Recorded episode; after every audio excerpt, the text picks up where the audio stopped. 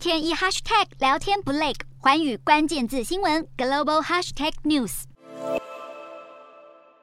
一艘货船在美国西岸洛杉矶港口大塞车，等着入港。去年因为疫情和缺工等引发严重塞港问题，现在似乎已经出现减缓。从今年初以来，在洛杉矶港排队等候进港的船只已经减少百分之七十五，而这也意味供应链危机露出曙光。纽约联邦准备银行公布报告指出，七月全球供应链压力降至去年一月以来新低，但还是远高于疫情爆发前的水准。而根据国际货运业者的数据，四十尺标准柜的货运成本已经比去年秋季的高点大减约百分之四十五。国际快递 DHL 全球货运执行长更表示，随着新货轮交付，加上运输需求自疫情的高点回落，塞港问题有望在明年缓解，但全球供应链仍无法恢复疫情前水准。此外，英国最大的货柜港费利克斯托的工人因为通膨吃掉薪资，要求调薪，但与资方未能达成协议。一千九百名工人将会在这个月底发动罢工八天。菲利克斯托港也是欧洲第八大货柜港，这场罢工恐怕会再度冲击全球供应链。